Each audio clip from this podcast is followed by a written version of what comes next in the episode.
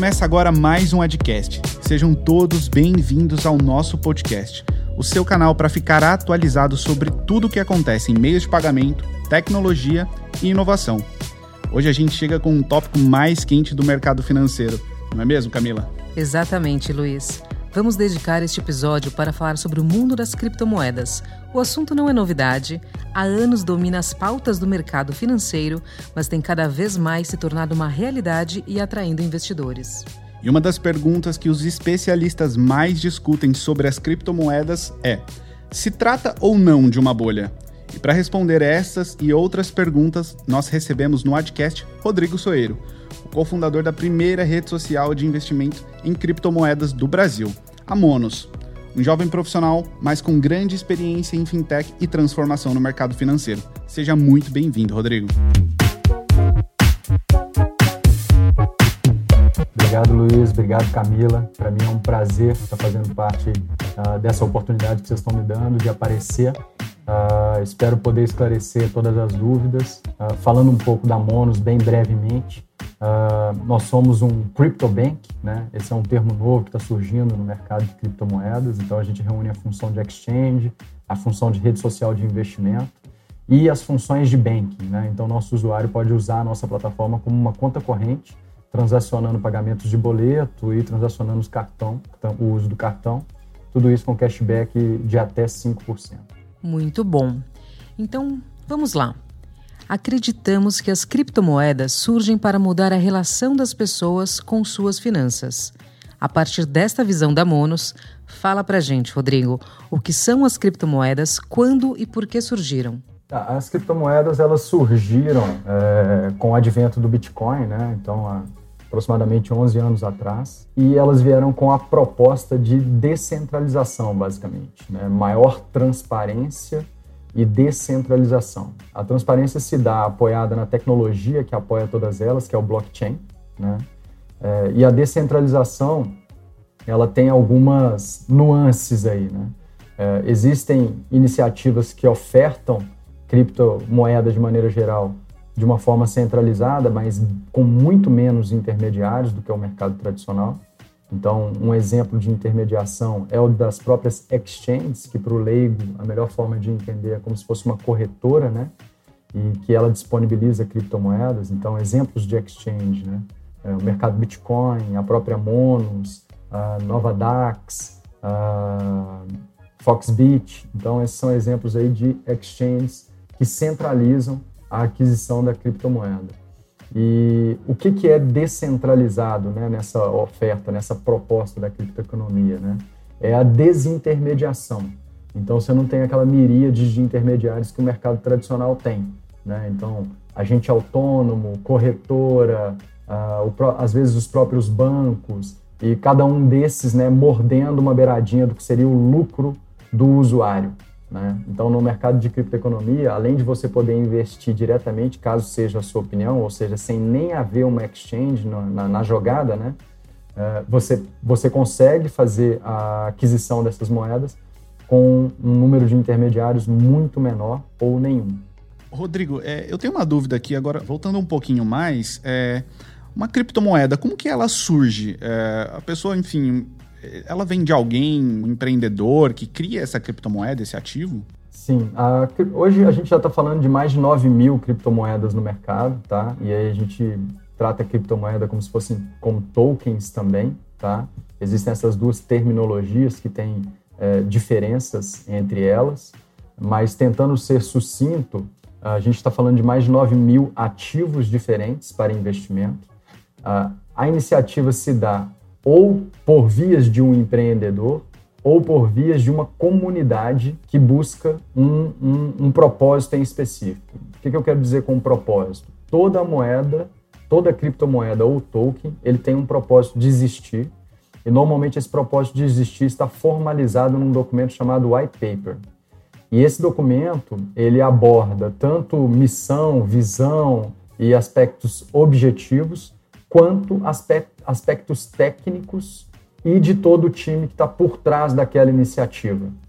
Tá? Então, esse documento é o documento que, que é muito utilizado por aquelas pessoas que estão imersas nesse mercado e tratam esse mercado mesmo como um canal de investimento, para elas se familiarizar com o setor, se familiarizar com a iniciativa e tomar a decisão de apoiar o projeto investindo nele ou não.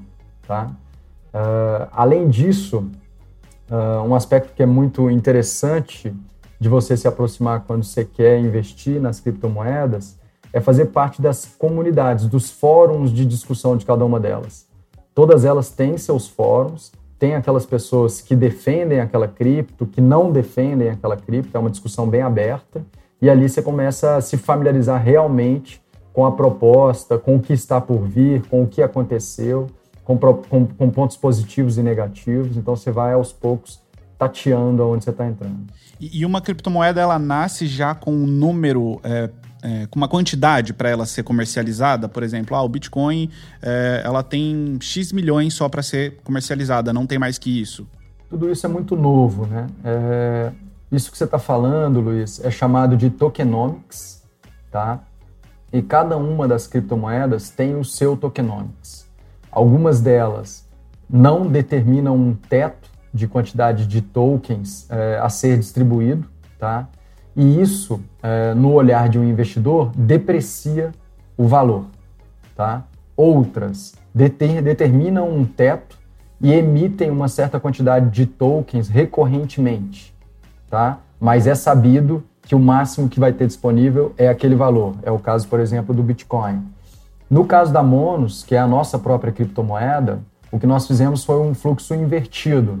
A gente determinou um valor máximo distribuiu esse valor máximo e a gente queima recorrentemente. Então eu vou diminuindo a quantidade de tokens disponíveis, tá? Então cada criptomoeda tem um racional por trás que trabalha alavancas como escassez e oferta. Como que você atua na alavanca de oferta? Exatamente dessa forma, né? Ou você vai tornando-a mais escassa, né?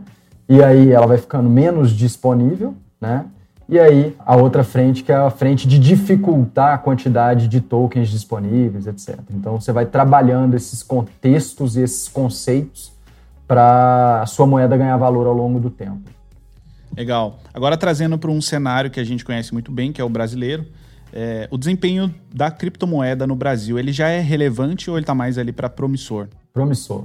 O desempenho da criptomoeda no Brasil ele está bem distante do que é consumido fora do país. Uh, o, o, os, as regiões referência em consumo de criptoativos são normalmente regiões onde o sistema financeiro é falho tá?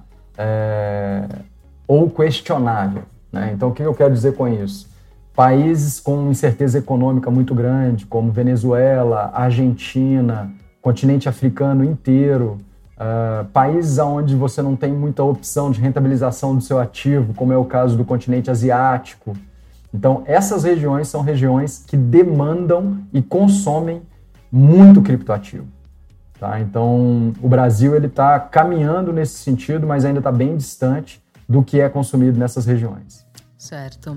Agora, Rodrigo, você já mencionou que um dos pontos da criação da cripto né, é a questão de descentralizar. Mas ainda para trazer um entendimento melhor, é, talvez trazer para os dias de hoje, a gente pode correlacionar o universo das criptos com o mundo das ações, ou até mesmo do câmbio, avaliando que as criptomoedas são como papéis de investimento? É, a leitura que eu faço é de que é muito correlacionado, tá? É muito parecido. Eu acho que ao longo do tempo esses mundos eles irão coexistir, né? Hoje parece haver um paralelismo, né? Ou a pessoa está em cripto ou a pessoa está em ações. É, alguns poucos casos estão nos dois ambientes. Eu acho que não precisa haver esse antagonismo. Eu acho que há uma coexistência onde um pode beneficiar o outro. Né? Então, hoje, quando a gente fala do mercado tradicional, ele traz para o investidor uma série de seguranças que, no caso do contexto de criptoeconomia, seria muito bem-vindo. Né? Uh, já quando você olha para o mercado de cripto, ele traz muita transparência e democratização. Né? No mercado tradicional, por exemplo, para você acessar um ativo de altíssima rentabilidade ou de, de uma rentabilidade superior à média, você teria que ter um, um, uma quantidade de capital disponível para poder acessar aquele ativo. No mercado de cripto isso não acontece. Qualquer um pode acessar qualquer ativo é, que está ali disponível. Então você pode acessar com centavos e o outro pode acessar com um milhão. Depende do bolso de cada um, né? Então, quando a gente fala dessa possível coexistência, imagina um ambiente seguro, né? Como, como, como o mercado tradicional de investimento, e um ambiente transparente e democrático, como o mercado de, da criptoeconomia. Então, acho que seria o melhor dos mundos. Por isso que eu acredito que ao longo do tempo eles irão coexistir. Respondendo o outro ponto da sua pergunta, Camila, eu acho que sim, é, existem principalmente os jovens tá, tratando a criptoeconomia como ativos de investimento.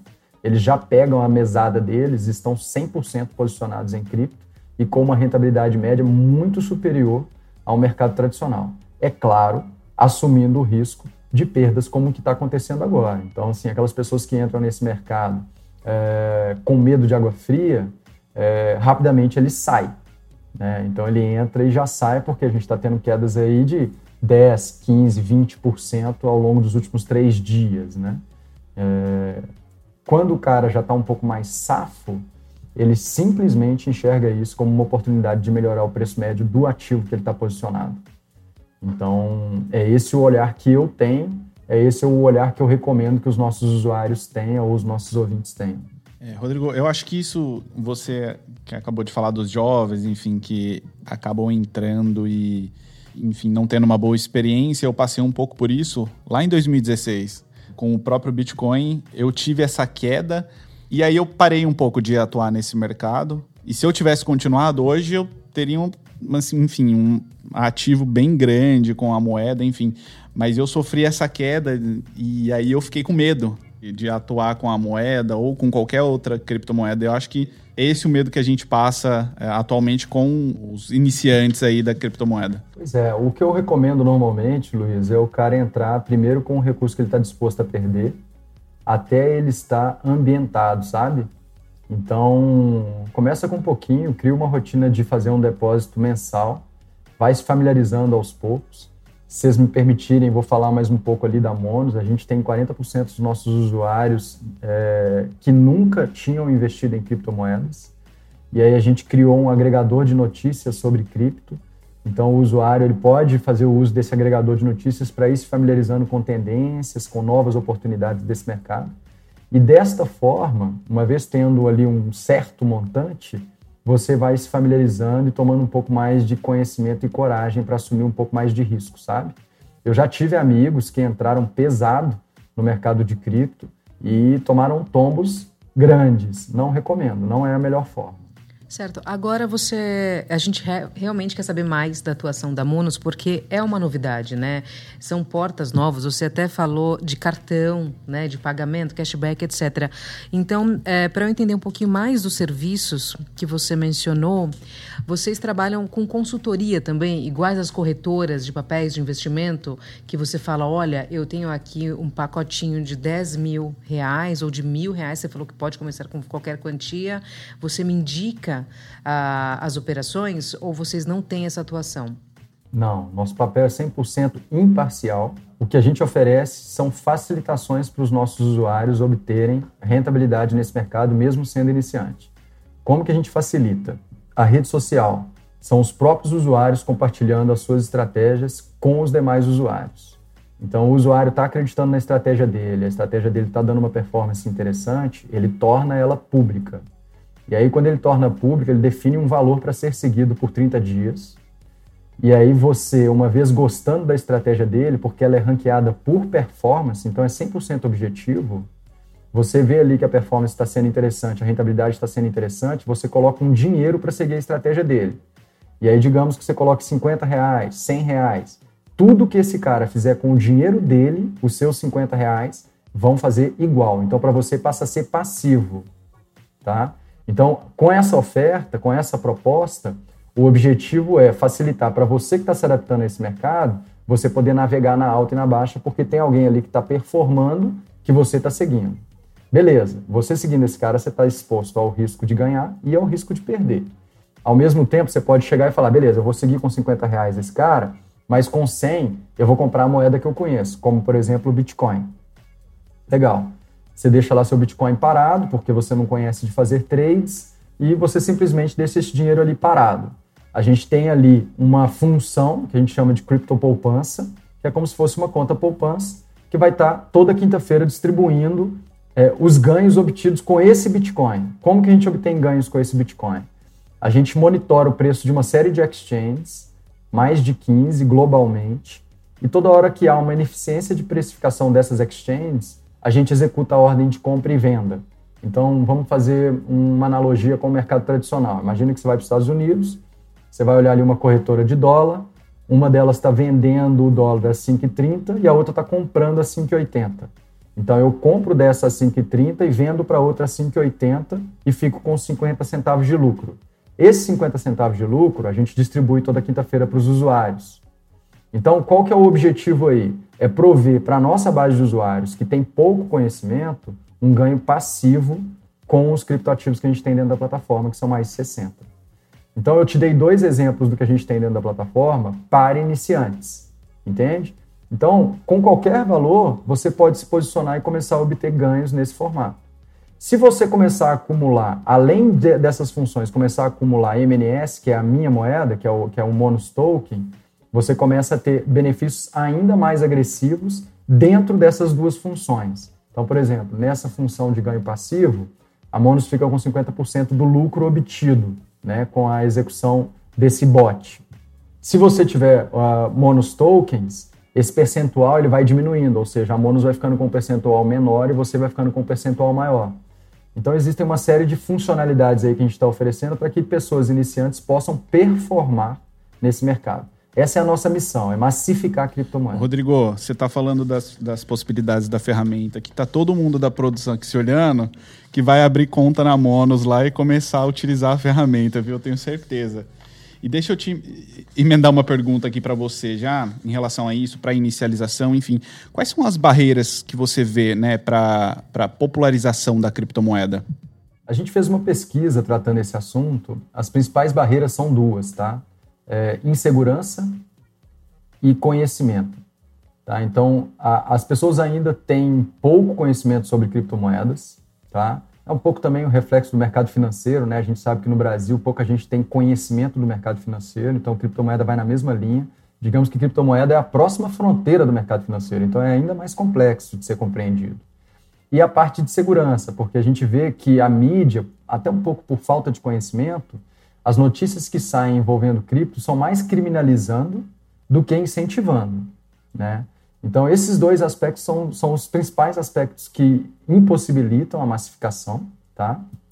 Uh, e também são os aspectos que a gente vem combatendo, né? Então, a gente traz transparência, traz informação e busca trazer segurança. Um exemplo de segurança, tá? A gente constituiu um fundo próprio que a gente chama de Mono Shield, eu separo 2% do faturamento mensal da Monos todo mês e eu acumulo nesse fundo para casos de algum tipo de situação inesperada, como, por exemplo, um ataque hacker que qualquer indivíduo que está no ambiente digital está exposto. Tá? Então, a gente vai, dessa forma, acumulando esse recurso para que, caso isso aconteça, a gente possa cobrir integral ou parcialmente a situação ocorrida. É, um outro aspecto que a gente tem buscado para prover segurança para o nosso usuário dentro desse ambiente é se aproximar do regulador. Então, a CVM abriu um sandbox para inscrição de empresas que estão envolvidas com cripto ou que querem se aproximar do regulador, e a gente fez a nossa inscrição para buscar essa aproximação. Então, o que a gente está querendo é realmente estar sob a tutela do regulador para que, consequentemente, tenhamos mais credibilidade junto ao investidor conservador. Certo. Agora, vamos trazer um pouquinho para o nosso mundo também, né? Meios de pagamentos. Existe um encontro entre meios de pagamentos e criptomoedas? Como que funciona? Porque até já antecipando, você mencionou o cartão. Se existe um cartão, tem cashback, tem pagamento, como que é essa relação? Hoje, hoje a, a gente explora as funções providas pelo Open Bank, né? Então, apoiado nas funções de Open Banking, apoiado em parceiros que estão integrados a bancos tradicionais é, bandeiras tradicionais, é, o sistema né, financeiro tradicional, a gente consegue prover um cartão bandeirado, no caso da Elo, para pagamentos, aonde o meu usuário fica posicionado em criptomoedas e toda hora que ele for efetuar um pagamento com o cartão, eu transformo aquela criptomoeda em reais. Ou seja, o comerciante sequer está sabendo que o meu usuário está pagando em cripto, porque ele está recebendo em reais. É como eu falei, esse mundo ele vai coexistir inevitavelmente. O que eu prevejo que no futuro vai acontecer é o comerciante ter ali um QR Code onde ele vai receber em qualquer criptomoeda. Tá? E aí, uma vez recebendo com qualquer criptomoeda, dentro do sistema de ERP dele, ele vai tratar essa moeda, transformando ela na, na, na, na, moeda que ele declara, digamos, né? Então, transformando ela em reais e fazendo toda a contabilidade dele em reais, sem qualquer tipo de fricção, sem qualquer tipo de impedimento. Ou seja, a comunidade, seja PJ, seja pessoa física, vai estar posicionada na moeda que acredita, seja ela reais, seja ela cripto, e uh, vai facilitar comércio e serviço, venda de comércio, venda de serviço é, local e globalmente. É essa a leitura que eu faço ao longo do tempo. E não acho que vai demorar muito, não. A gente já está vendo aí alguns grandes players se movimentando nesse sentido, né? O próprio PayPal, a própria Amazon, né? Começando a fazer, começando a aceitar outras criptomoedas para fazer a venda dos serviços e dos produtos dela. Então, grandes players vão se posicionar inevitavelmente. Ainda mais num cenário onde as moedas fiduciárias cada vez mais perdem valor.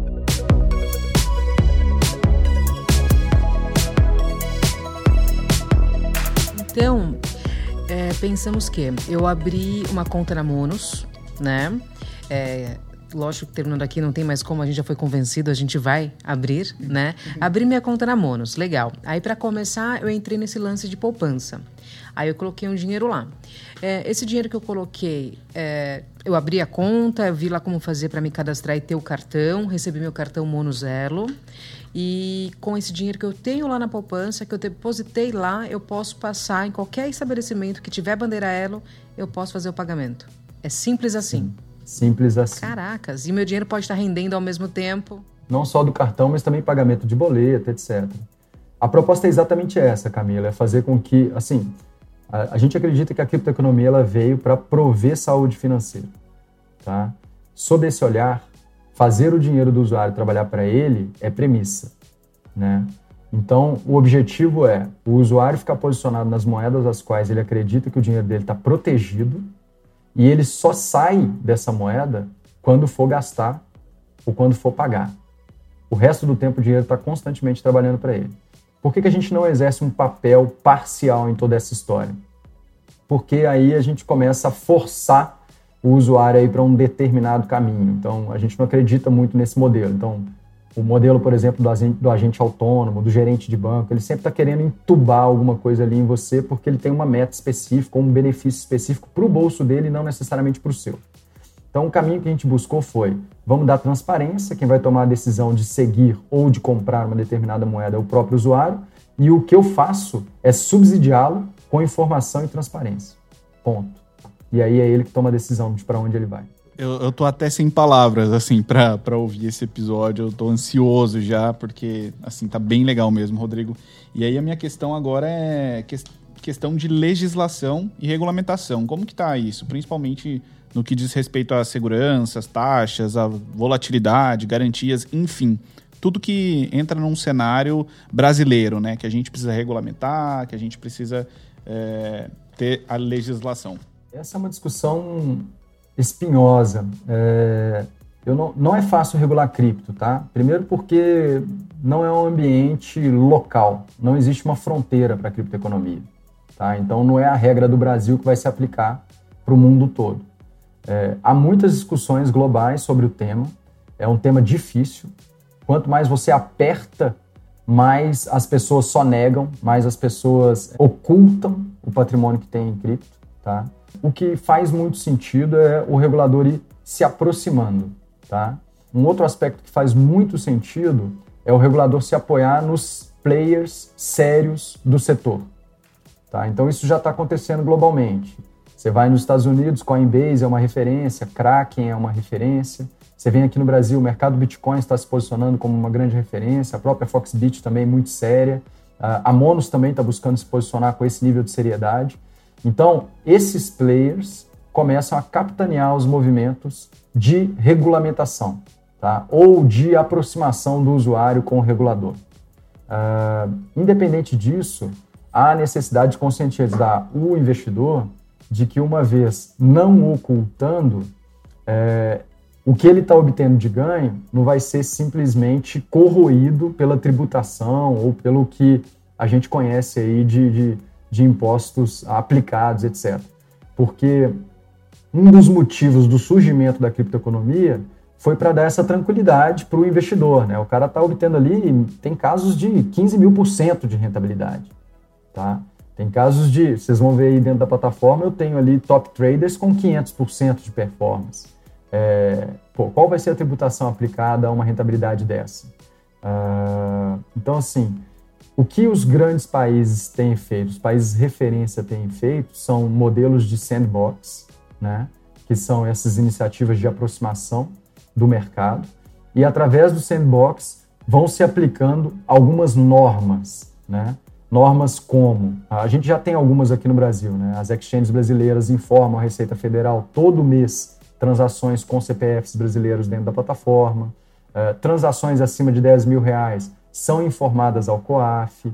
Então, alguns caminhos para que o trânsito financeiro dentro desse ambiente seja um trânsito de dinheiro lícito. Eu acho que essa tem que ser a principal preocupação do regulador, né? muito mais do que proteger um, um cenário, proteger um mercado tradicional e antiquado, sabe? Porque às vezes eles ficam querendo encaixar um novo modelo que já é 100% disruptivo. Está vendo? Até a forma de constituição de um token, como eu estava te falando, se ele é minerado, se ele é queimado, se tem uma quantidade disponível, se não tem, é tudo tão inovador. Como que você vai enquadrar isso no mercado tradicional como o que a gente tem hoje, sabe? Cara, está cobertíssimo de razão. Assim, as, a regulamentação que muda, né, cara? Assim, coisas que funcionaram para 30, 40, 50 anos não devem funcionar para o cenário atual. Você tem toda a razão. Exato, porque senão o que, que vai acabar acontecendo? O, o regulador vai, vai, vai entrar nesse mercado, ou ele vai tornar um mercado protegido para quem está tá nele e para quem e quem está no mercado tradicional e aí ninguém mais consegue entrar, né? Ou ele vai se enganar porque o usuário vai simplesmente ocultar o patrimônio dele em cripto. Agora, Rodrigo, falando um pouquinho de mercado, de concorrência, a gente vê que existe uma efervescência muito grande no mundo das fintechs, é, o surgimento de novos bancos e muitas oportunidades. Acontece o mesmo é, no mundo das moedas digitais? Há tanta concorrência? Sim, eu assim, a minha leitura sobre concorrência eu vejo como extremamente positivo, tá? Eu acho que é ela que me faz me mover, é ela que me faz ser rápido, buscar ser rápido, né? Ela que me traz preocupação no dia a dia. É claro que a gente perde muito sono com isso também, mas é assim que tem que funcionar, senão você está voltando para o que era o mercado anterior, né? É, retrógrado, concentrado, é, ofertando um serviço deficitário para o usuário, né? E aí o que é importante, que é o benefício ao usuário, deixa de ser relevante, né? Porque você está num mercado protegido. Então, sim, o mercado de cripto tem muita concorrência, cada vez maior. Uh, é um mercado global, então para mim não faz o menor sentido uma iniciativa de cripto ser local. Então é um mercado global. As nossas referências da Monos são referências internacionais, por isso que desde o primeiro momento a gente nasceu global. A gente está tá atendendo hoje 118 países. Eu tenho 55% dos meus usuários na Ásia. Então, a gente já é global e já nasceu assim e vamos continuar assim. Uh, e aí, o, o que, que a gente ganha com tudo isso? Né? Uh, no meu contexto, a minha forma de competir com esses grandes, que além de ter uh, um número bem maior de usuários e um acesso muito maior a capital, a minha forma de competir é velocidade. Então hoje nós somos uma empresa de 14 pessoas, pretendo me manter enxuto para eu continuar rápido e continuar é, implementando as coisas que eu, que eu, que eu busco para os meus usuários. Sendo rápido, eu consigo blindar a minha base de usuários, provendo um serviço que fora ele tende a não conseguir. Né? Quando que o usuário vai conseguir interagir com velocidade ali com o CEO, interagir com velocidade ali com o suporte, e nessas empresas que estão transacionando aí é, mais de sei lá, 50 milhões, é, 100 milhões de dólares a cada 24 horas. Né? Então, nosso objetivo é esse: é a gente ser rápido, ser próximo do usuário e dessa forma blindar o nosso crescimento. Mas a concorrência, sim, é tão, tão intensa quanto qualquer outro mercado. Rodrigo, bom, infelizmente a gente precisa encerrar o nosso episódio, mas de antemão eu queria te agradecer pela aula que você deu aqui sobre o assunto e, cara, colocar o nosso podcast à disposição para quando você puder trazer qualquer novidade do mercado, que tem muita novidade, é, as nossas portas estão abertas para você. E, e antes da gente finalizar, a minha última perguntinha. Quais são as dicas que você tem para compartilhar, claro, pro, pro, além de abrir a conta na Monos e o pessoal se inteirar mais sobre vocês? Quais são as dicas para os iniciantes aí do mercado de criptomoedas? Cara, a dica que eu dou é que o mercado, com essa queda que teve nos últimos dias aí com a declaração do Elon Musk, está extremamente adequado para quem está querendo entrar. A pessoa tem que entrar aos poucos, né? Não entrar com, com com todo o capital, mas um capital que ele está disposto a, a, sofrer volatilidade para não perder o sono. E aí faz ali uma composição é, de 70% nas top 5 moedas, os outros 30% assumindo um pouco mais de risco em moedas menos conhecidas ou mais voláteis, né? Para ele poder não só blindar o patrimônio que ele colocou, né? Então, quando você fala de colocar 70% nas top 5 aí, em tese ele está blindando, né? Porque tende a ter um menor, é, uma menor volatilidade e os outros 30% tende a ter uma maior possibilidade de salto de valorização. Então essa é a dica que eu dou aí para quem está começando e esteja atento. Esse é um mercado que veio para ficar, não tenha a menor dúvida disso. Falando rapidamente sobre a Monos, é, para aqueles que quiserem um pouco mais de informação, acessem, acessem nosso site, monos.com, monos com dois N's, tá, de navio. É, nosso LinkedIn também, as nossas redes sociais aí você consegue se comunicar diretamente conosco, a gente está 100% à disposição. E Luiz, eu que agradeço a oportunidade, fico 100% à disposição. Obrigada a você ouvinte por nos acompanhar. Se você tem curtido nossos episódios, compartilhe com a sua rede e também deixe suas impressões no nosso Instagram, arroba Valeu, Rodrigo. Valeu, Luiz. Até a próxima.